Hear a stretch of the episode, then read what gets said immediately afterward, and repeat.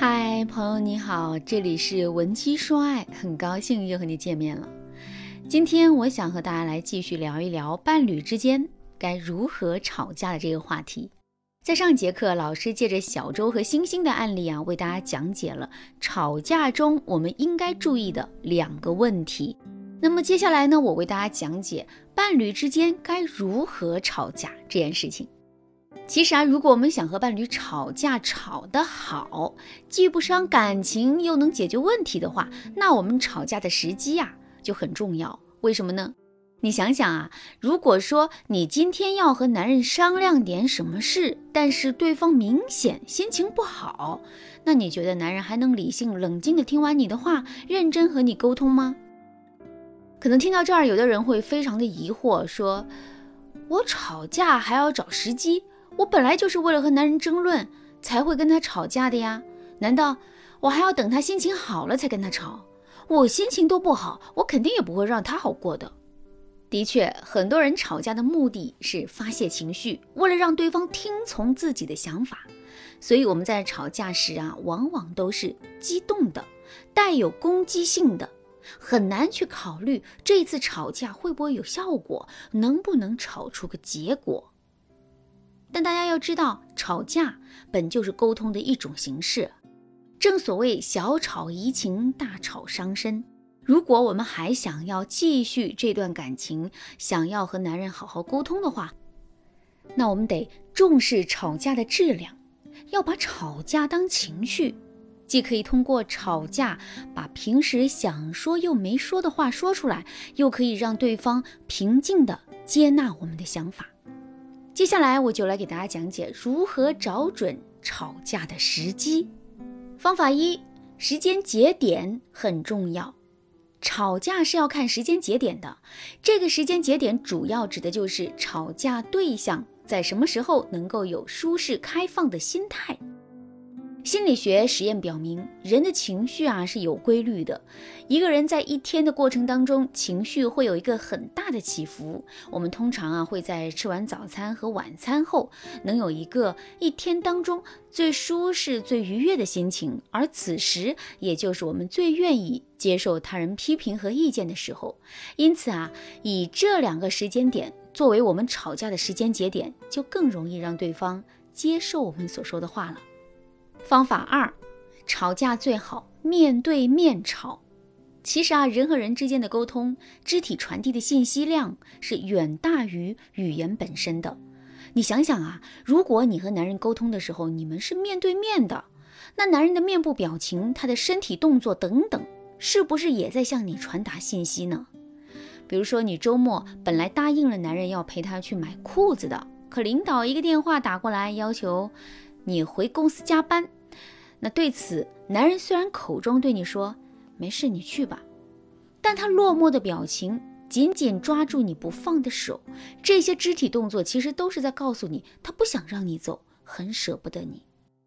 因此啊，我们在沟通的时候，如果总是通过微信、打电话等等的一些无法获取对方肢体语言的方式，那我们就很容易会误解对方、曲解对方的意思。那既然沟通都要面对面，吵架当然也要面对面。毕竟吵架就意味着我们和伴侣之间产生了矛盾，我们吵架的目的呢，也是为了解决这个矛盾。所以呢，我们最好是跟伴侣面对面的坐下来，好好的吵一吵，说说各自的想法。但面对面吵架也有一个小问题，就是我们必须得控制住自己的言行举止。避免因为一些动作语气让对方误解你在生气，或者是你态度冷漠，不想解决问题。比如说，你一吵架就喜欢抱着手叉着腰，看起来一副气势凌人的样子。那你想想啊，当你以这种姿势跟男人吵架的时候，男人会有什么样的想法呢？他肯定以为你很强势，即便他内心想让着你，但一看到你这个样子，他可能就会放弃心疼你的念头。跟你一吵到底的。